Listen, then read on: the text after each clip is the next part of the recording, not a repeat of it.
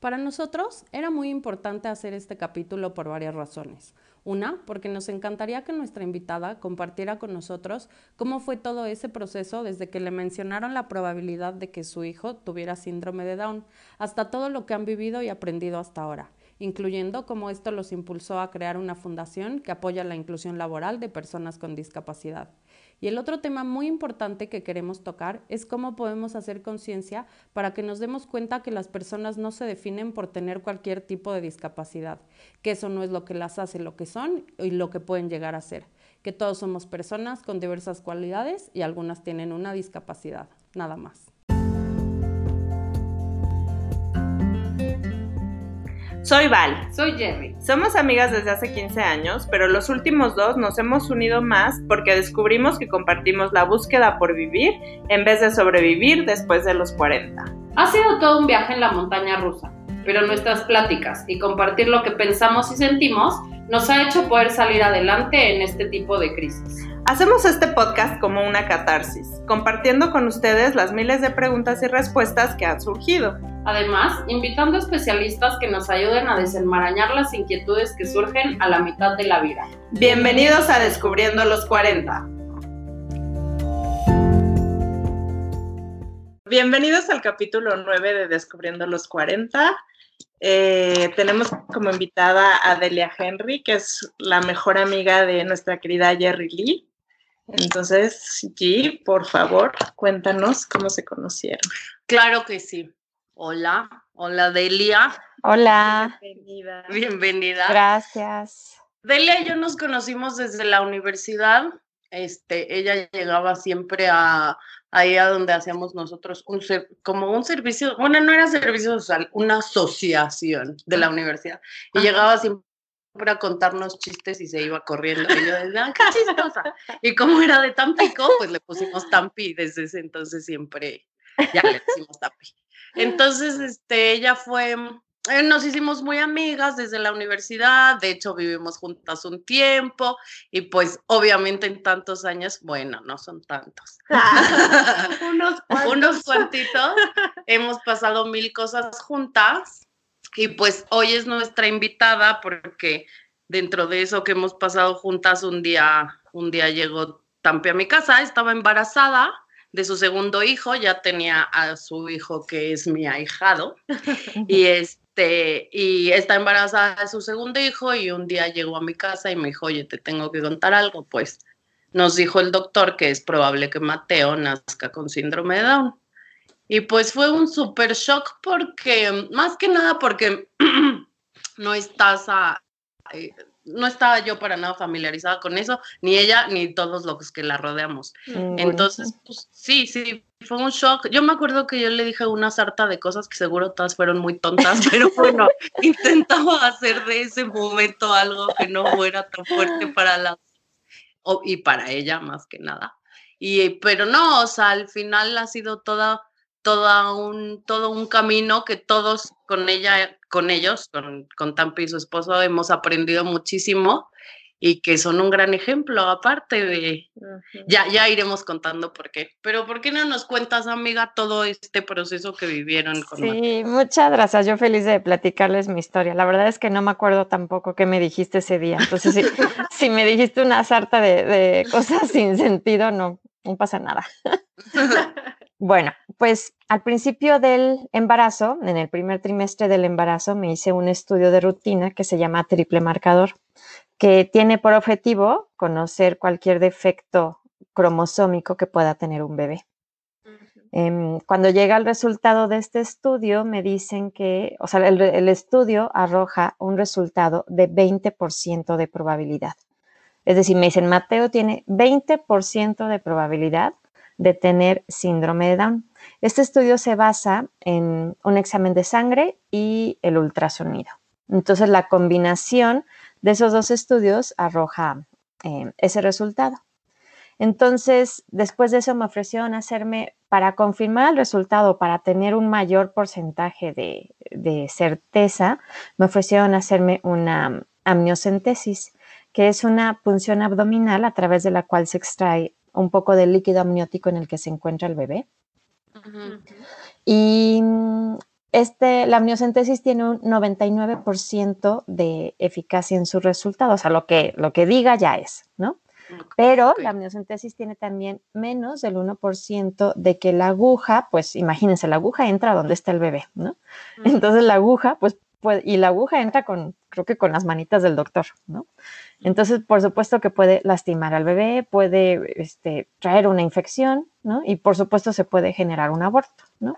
Entonces era un, ese menos del 1% aún así era un riesgo muy alto para nosotros y como de todos modos lo íbamos a tener, pues entonces decidimos no hacerla, ¿no? Y así nos quedamos todo el embarazo con el 20% de probabilidad.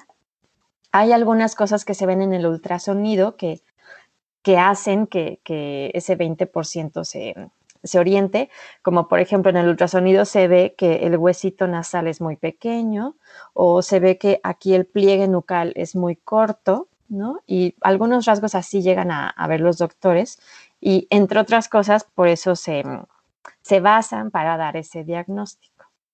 Oye, y este, cuando tú lo hablaste con tu esposo, me imagino que lo hablaron después de que te dijeron el 20%.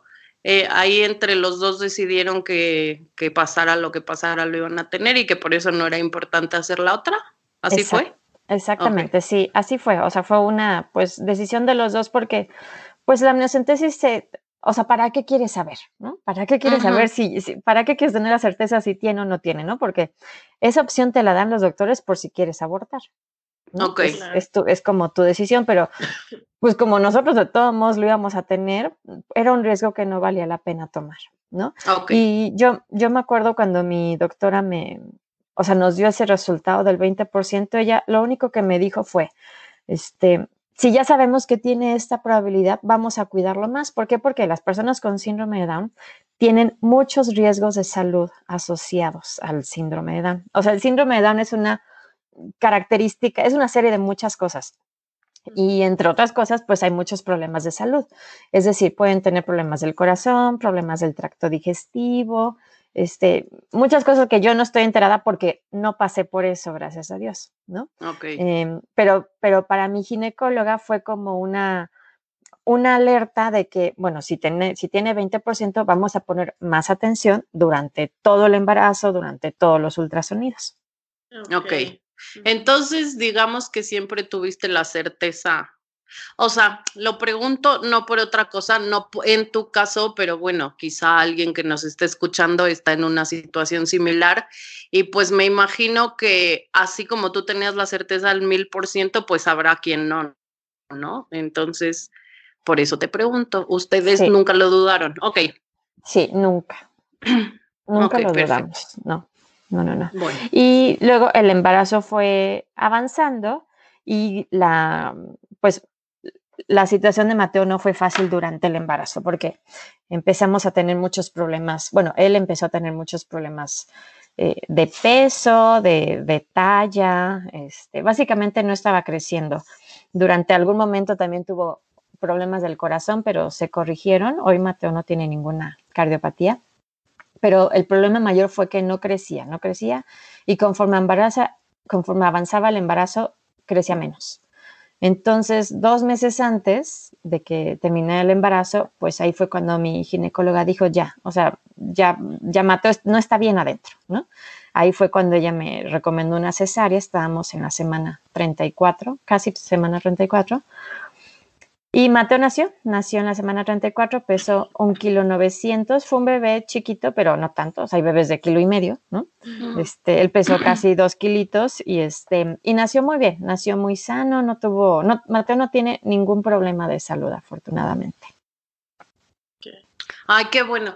Oye, y, y cuando iban a nacer, me imagino que tú nos quieres contar un poco de cómo eran sus sentimientos y sus emociones. Pues sí, este, mm, o sea, el, ese día que de la cesárea yo estaba muy nerviosa, no, mm, muy nerviosa, con mucho miedo y pánico. Y recuerdo que entré al, quirófano llorando y no, no por el síndrome de Down, sino por porque su vida corre a peligro, ¿no? O sea, la verdad es que el síndrome de Down ya ni, ya no importaba. En, primera no sabíamos si tenía o no tenía, ¿no? lo, que, lo que importaba en ese día era su salud, ¿no? O sea, los, las últimas semanas del embarazo yo iba como cada tres días al hospital a que, a que revisaran la frecuencia cardíaca de Mateo. Este, el día que nació, como tres días antes, también fui diario que lo a monitoreos. Y entonces ese día, pues sí, yo estaba muy nerviosa y lo único que, queríamos era que él naciera bien, ¿no? Que, que, fuera un bebé que naciera sano. Y afortunadamente así sucedió, ¿no? O sea, en ese momento lo único que importaba era su salud, era su vida. Este, lo del síndrome de Down vino después, la verdad es que pasaron días, o sea, en cuanto nació, no es como que te dicen, ya tienes síndrome de Down, ¿no? Este, no es al, o sea, seguramente para los doctores a simple vista, pues sí lo pueden decir. Yo, la verdad es que no le encontraba el síndrome de Down en ningún lado. Em, y eso es algo, es, o sea, ese diagnóstico es solo, es algo que solo un genetista te lo puede confirmar con un estudio de sangre que se llama cariotipo. Entonces, en cuanto nació Mateo, le hablé a la genetista con la cual ya nos habíamos reunido durante el embarazo. Le dije, ya nació, dice mi pediatra que eh, por favor vengas ya a hacerle su, cariotipo. Y mm, llegó ella y sí, pues le, hizo el examen de sangre y como a los 10 días más o menos nos, nos llamó para decirnos que tenía el diagnóstico. Nos citó en su consultorio, fuimos Rafa y yo, y ella fue el, este, quien nos explicó, nos explicó lo que es el, síndrome de Down, nos dijo cómo, cómo es esto de un tercer cromosoma en el par 21, ¿no? nos explicó que para la ciencia o para la medicina es un accidente genético, es como decir, sin querer se fue en esta persona un tercer cromosoma. Todas las personas tenemos 26 pares de cromosoma, en las personas con síndrome de Down tienen en el par 21 o sea, no es un par, son tres cromosomas que tienen en el 21. Entonces, ella fue la persona que, como que nos, la primera persona que nos abrió los ojos o nos dio la primera información de lo que era el síndrome de Down. Y a partir de ahí, pues, pues ya seguimos con, con la vida actual. Oye, y cuando ustedes, antes de que, me voy a regresar tantito, antes de que naciera Mateo, ¿se prepararon de alguna forma? O sea, mm, Ajá, sí, se prepararon de alguna forma psicológica o, investigaron. O... Cuando recién les dijeron Ajá. Eh, qué pasó por su cabeza, sí, investigaron. Y más porque tú y yo bien sabemos que la gente hace comentarios, entonces yo sé que recibiste comentarios de todo tipo y este y pues hay varios muchos puntos de vista obviamente. Entonces cómo fue que se prepararon y que fueron manejando esa situación o sea sí hicieron algo quisieron esperarse hasta que naciera o cómo fue pues mira yo la verdad es que de entrada esa información como que no, no la compartimos con nadie. O sea hubo muy muy pocas personas que que supieron eso. Este yo en ese entonces tenía como un guía espiritual em, y lo platiqué con él, era un coach y este y fue esa fue la, él fue la primera persona a la que le conté y pues nos contó una serie de cosas que a mí me, me gustaron mucho y que me, me, dieron mucha tranquilidad en el sentido de que los hijos escogen a los padres, ¿no? Em, platicamos como esa, esa parte de, de, los bebés en general, no solo de los bebés con síndrome de edad, ¿no? O sea, de las personas en general, como este, hacemos un pacto de almas todos antes de llegar a esta tierra. Y, pues como, pues Mateo, que ya, ya sabíamos que se llamaba, que le íbamos a poner Mateo, pues como Mateo con síndrome de Down o sin síndrome de Down, pues nos había escogido a nosotros y nosotros a él, ¿no? Entonces, yo la verdad es que no hice ningún tipo de investigación, mi esposo sí, o sea, él sí, literal, Google, síndrome de Down, ¿no? Em, yo nada, o sea, nada porque, pues sí, como que me daba un poco de pánico. Ok. No sabía, no sabía lo que me iba a encontrar, yo no conocía a ni una persona, o sea, ni en mi círculo social, ni cercano, ni lejano, había alguien con síndrome de Down o con ningún tipo de discapacidad. Entonces yo preferí, la verdad, no investigar. Em, no hice ningún, ningún tipo de preparación, no leí nada. Em, hasta la genetista fue ella la primera persona que nos empezó a dar el, panorama. Cuando nos dio el resultado, ella nos, pues nos dijo lo que, lo que se esperaba. Nos dijo, pues los bebitos con síndrome de Down se, se va a tardar en hablar, se va a tardar en caminar, Puede tener problemas de oído, problemas visuales, problemas de la tiroides, problemas del corazón, 50% más probable que tenga leucemia, puede desarrollar autismo. Ella fue la que nos, empezó a dar esa serie de características, me hizo todas las recomendaciones de las terapias que necesitaba. Me dijo, desde el día ahorita ya terapia física, terapia de rehabilitación, porque también una característica de las personas con síndrome de Down es que son hipotónicas, que significa bajo tono muscular. Entonces, este, necesitan muchísima, pues, terapia física como de, como de rehabilitación. Entonces, Mateo, desde el día que nació, los 30 días que estuvo en el hospital, eh, ahí tuvo terapia y el día que llegó a mi casa, al día siguiente ya tenía yo aquí una terapeuta y esa es una terapia que no hemos soltado desde, desde el principio.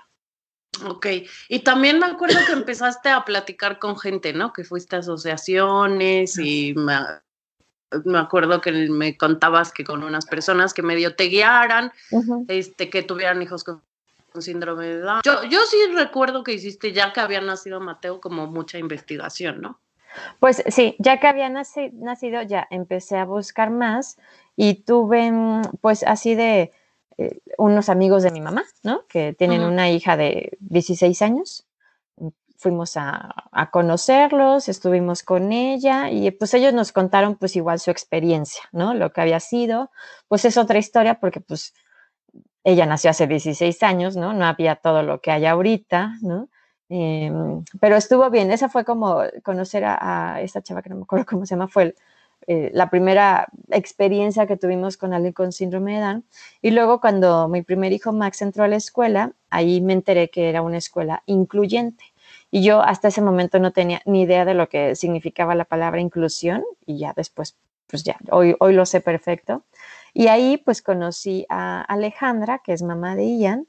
Ian eh, fue, está en la generación de Max, Ian tiene síndrome de Down. Entonces cuando entra Max, está en el mismo salón con Ian, cuando tenían tres o cuatro años en Kinder 1, y yo busco a Ale para que ella me empiece a contar que, qué es, qué es el síndrome de Down, ¿no? porque yo todavía no sabía mucho. Y ella fue como la, la primera persona que, que, me puso todo sobre la mesa. Y de hecho, todo lo que yo hago hoy es, es gracias a ella. O sea, todas las terapias a las que va Mateo son las terapias a las que va ella. Todo, absolutamente todo. Mateo toma terapia orofacial, que es una terapia para fortalecer los músculos orofaciales o los músculos de la cara. Este, desde los cachetes, la lengua, el paladar, todo, porque por la misma hipotonía, todo esto es como muy, muy flojito o aguadito. Hace también equinoterapia. Em, los caballos son de los animales que tienen, tienen es el único animal que tiene la misma marcha que el ser humano. Entonces, si tú ves un caballo caminar por atrás, eh, camina igual que las personas, es el único animal. Por ejemplo, los perros como, como que cruzan las, las cuatro patas, los caballos no. O sea, si tú ves la cadera del caballo es igualita a la cadera de las personas. Entonces, la terapia con caballos les ayuda mucho a todas las personas que tienen como problemas de marcha o problemas de tono muscular Todas las terapias con animales ayudan mucho a, las personas en temas de autoestima y una persona con una autoestima alta pues puede desarrollarse mejor en, sus otras áreas.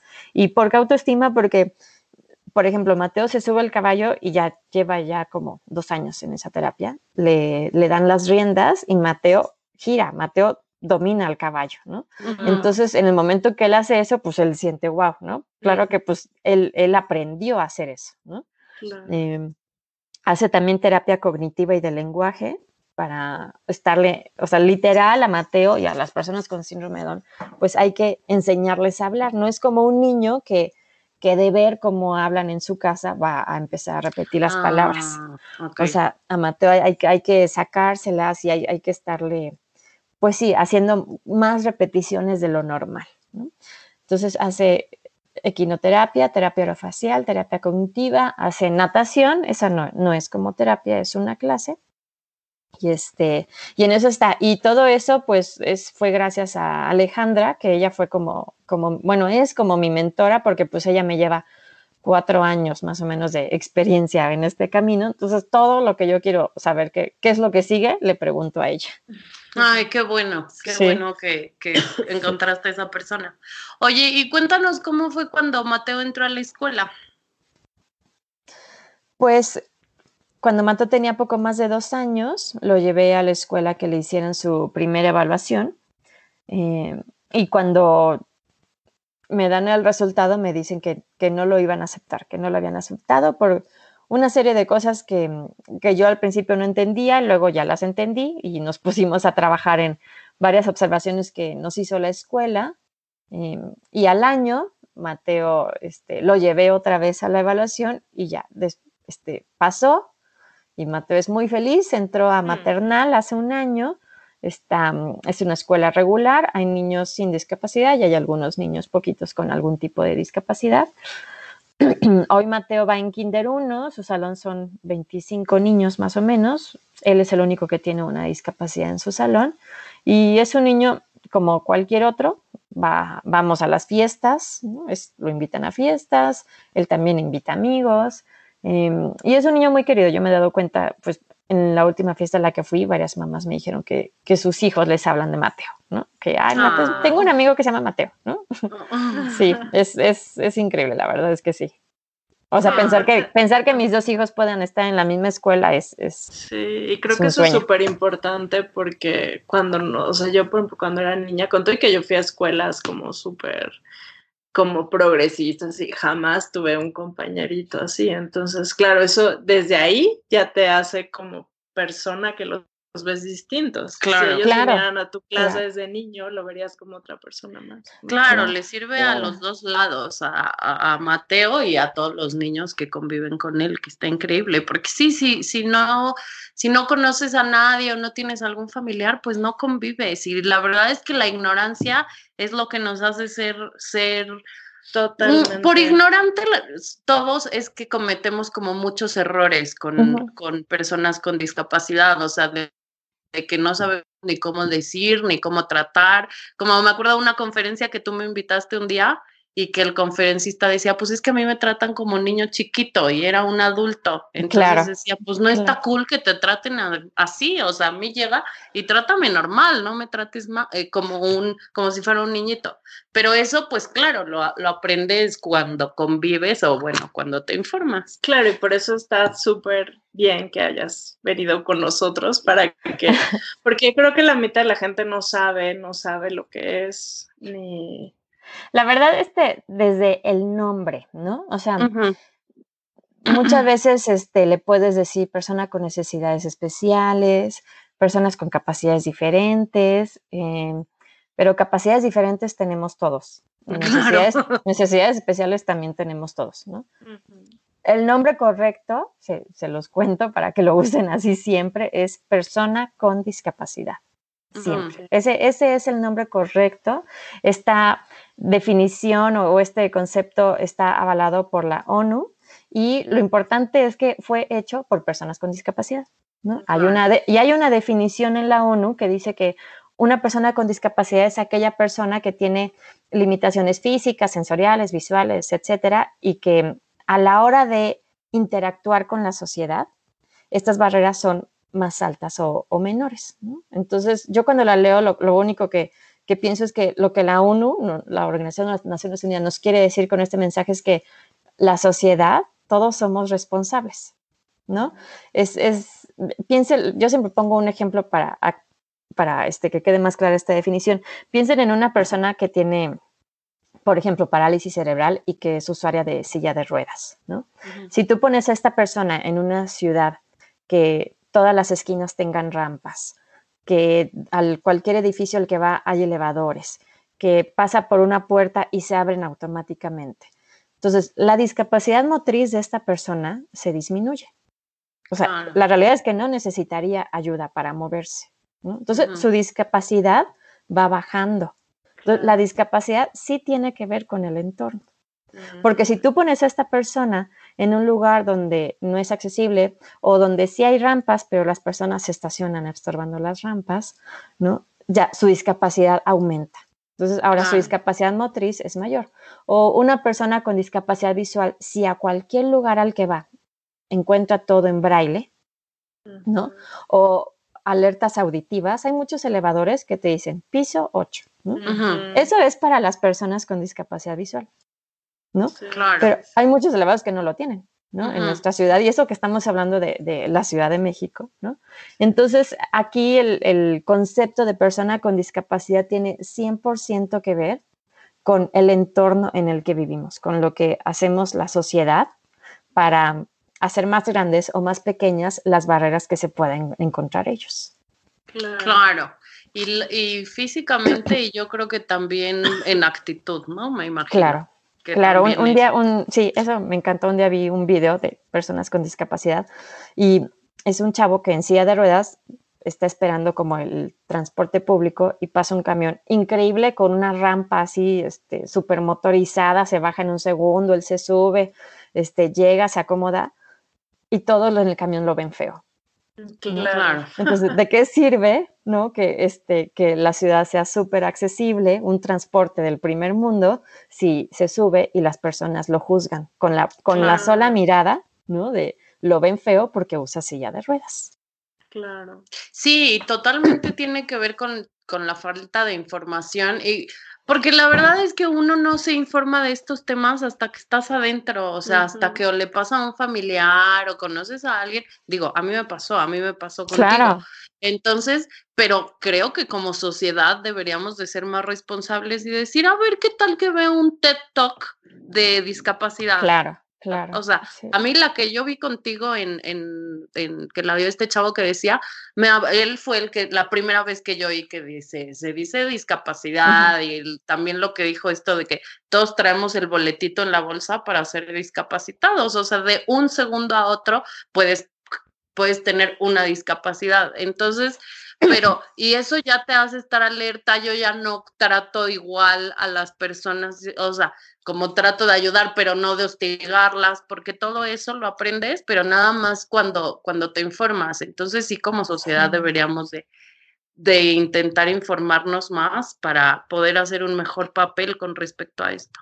Sí, y sobre todo porque, o sea, como lo dices, la discapacidad la vemos muy lejana. O sea, si nunca en tu vida si nunca en tu vida has convivido con alguien con discapacidad, tú piensas que es muy lejana, pero la discapacidad, como lo dijo él, está a la vuelta de la esquina. Un y no es que yo quiera ser pesimista, pero un accidente, una enfermedad te puede dejar a ti o algún familiar cercano con alguna discapacidad permanente. Entonces yo siempre digo, pues entonces todos deberíamos de luchar por la inclusión de personas con discapacidad. O sea, yo lo estoy haciendo hoy por mi hijo, que tiene cuatro años, pero no, no sé si sin querer lo estoy haciendo por otra persona.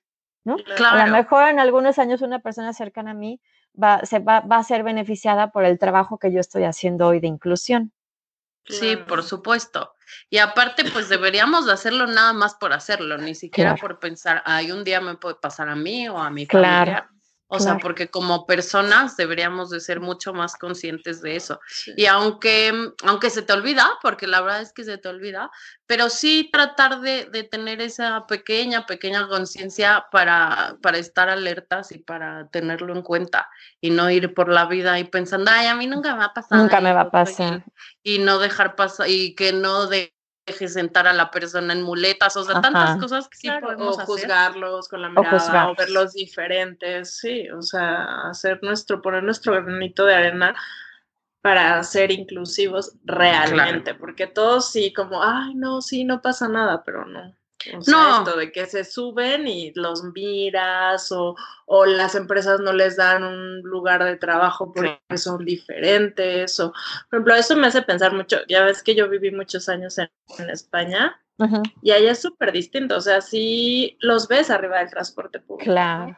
Y la gente más o menos los cuida, nadie los malmira y está súper bonito ver que son como bastante libres, ¿no? Porque a veces vas a cruzar una calle y suena ti, ti, ti, entonces ves pues a todo mundo. Y yo esta última vez que fui me llamó muchísimo la atención una niña que seguramente vivía por donde yo vivía, con su uniforme, ella tenía síndrome de Down y se subía, o sea, me la encontraba mucho cuando, yo subía a la clínica, tengo una arriba, y ella se subía, se subían un montón de niños porque por ahí hay como muchos colegios y se subía solita, o sea, nadie y nadie la iba molestando. O sea, yo decía, es que Dios no estoy en México pobre, no sé si iba a llegar a ese destino, ¿no? Sí, Pero ahí ella solita y luego a veces la veía de regreso y luego se bajaba del bus y como, como comenzaba a caminar y Y o sea, wow, o sea, que son súper sí, son, son, son otros mundos, la verdad. O sea, en España, en algunas ciudades de Estados Unidos, el tema de inclusión también está muy avanzado. Tú en Estados Unidos vas y en todos lados te encuentras personas en silla de ruedas.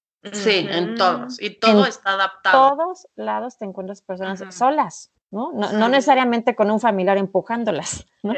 Aquí pues está muy difícil que puedan ir porque pues, no las puertas se abren solas, porque no hay rampas en todos lados, ¿no? Pero la inclusión, o sea, este tema de la inclusión, de ser empático y de, aprender a respetar las diferencias definitivamente empieza desde niños. O sea, los adultos, sí, pues sí es difícil, a menos que, te, te, lo propongas, ¿no? Pero, por ejemplo, yo veo a mi hijo Max, que ya tiene cuatro o cinco años en una escuela incluyente conviviendo con niños con algún tipo de discapacidad, nosotros salimos a la calle y ve a una persona en silla de ruedas y, y sabe, o sea, puede, puede nombrar, mamá, él tiene discapacidad motriz, ¿verdad? Yo sí, mi amor, tiene discapacidad motriz. Y ni le sorprende, ni, ni le espanta. Este, hace poquito llevaron en su escuela, estaban hablando de los sentidos y tuvieron una actividad y llevaron a personas ciegas con sus perros guía.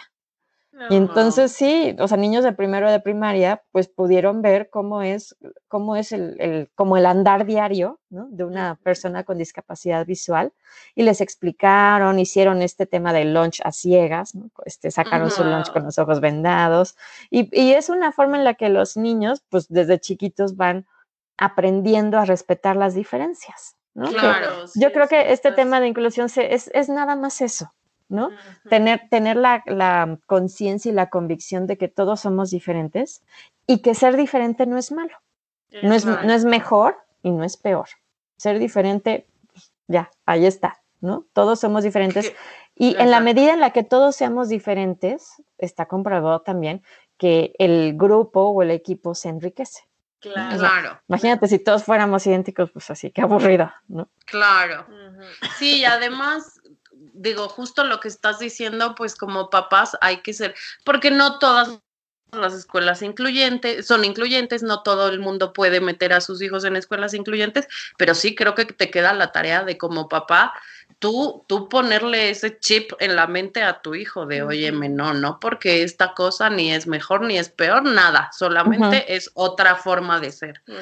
O sea, como, como muchísimo dar énfasis a eso porque definitivamente lo que te educan y lo que te dicen en tu casa, pues es lo que forma tus creencias. Si desde chiquito estás oyendo que, que así debe de ser, pues obviamente ya de adulto lo traes, no como uno que tiene que ir viendo como por dónde, sino si, si ya lo traen desde chiquitos, pues es súper normal. Sí. Oye, Tampi, ahora cuéntanos por favor cómo fue el proceso en el que decidieron abrir su fundación, por qué decidieron y todo esto. Bueno, pues sí pasamos por, por muchos momentos de qué hacemos, ¿no? Incluso este, pensamos en irnos de México, eh, empezamos a buscar otros lugares que fueran como pues incluyentes, ¿no? Esa es la palabra.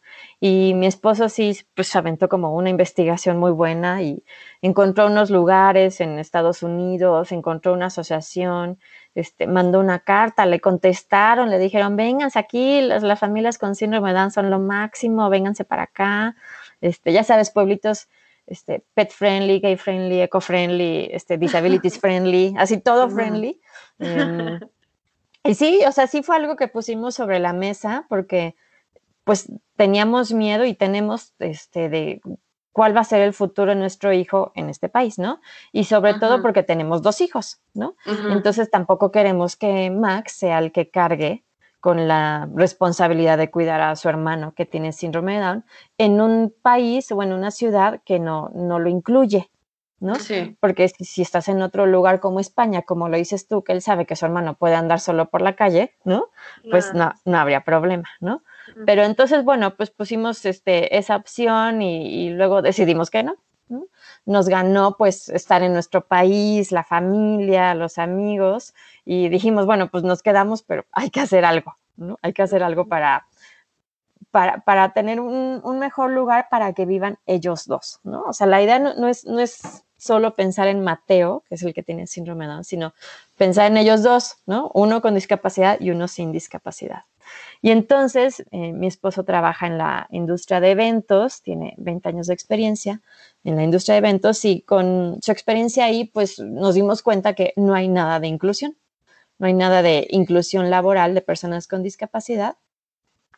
Y así se nos ocurrió, dijimos, vamos a, empezar a hacer algo en esta industria en la que ya tenemos, pues desde amigos hasta clientes, proveedores, aliados, y así fue como empezó la fundación. La fundación se llama World Meetings Forum Foundation.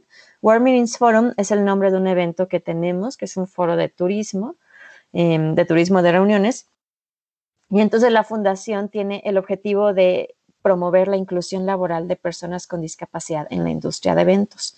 Y entonces lo que hacemos, pues, es cuando hay algún congreso, alguna convención, el organizador de ese evento nos habla, nos busca y nos dice, necesito cinco personas para el área de registro.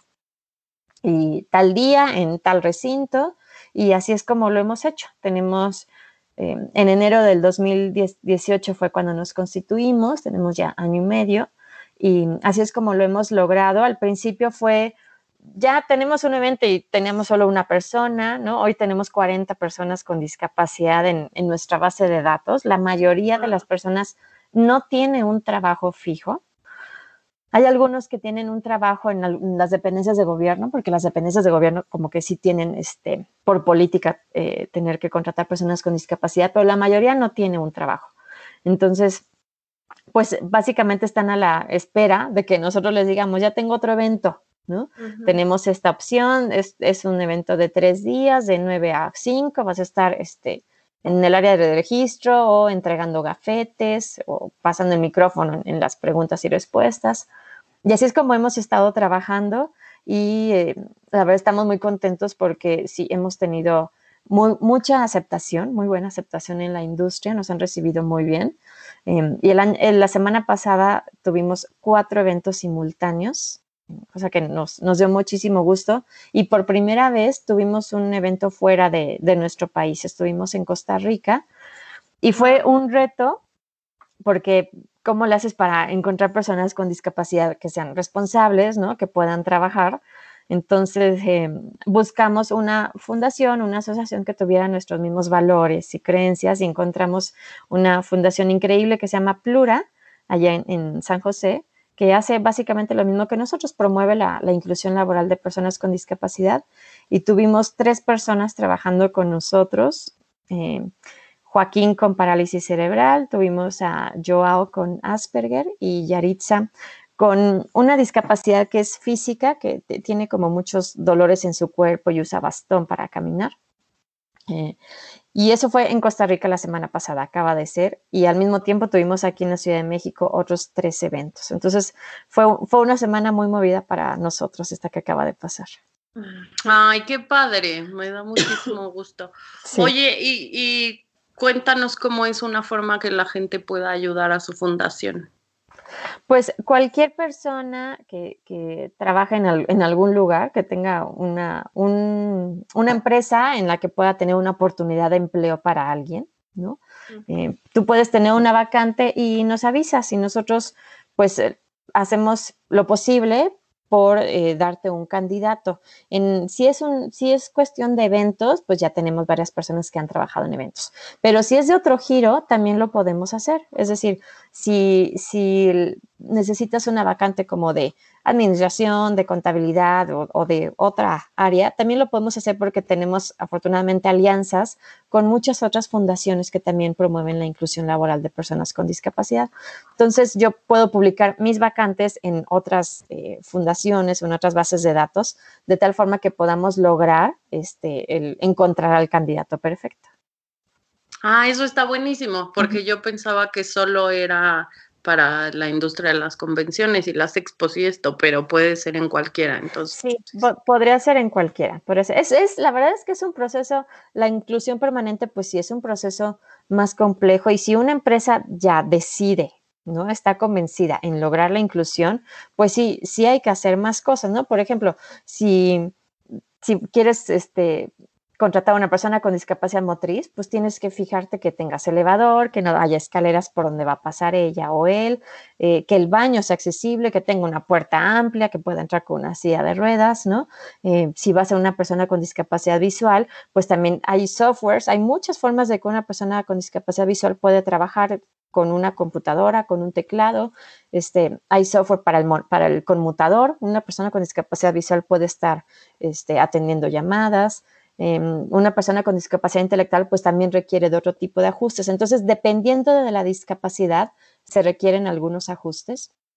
Eh, y para todo eso, pues sí podemos ayudarlos. Ah, perfecto. Oye, y va a haber un concierto para, para recaudar fondos, ¿verdad? Sí, tenemos, tenemos el próximo martes 5 de noviembre, es nuestro evento de fundraising. Es un concierto con la Orquesta Esperanza Azteca de Puebla. Es una orquesta increíble que también es un proyecto social. Eh, dan clases de música gratis a niños y jóvenes en condiciones de pobreza. Es un proyecto muy bonito, muy bonito. También tienen alumnos con discapacidad.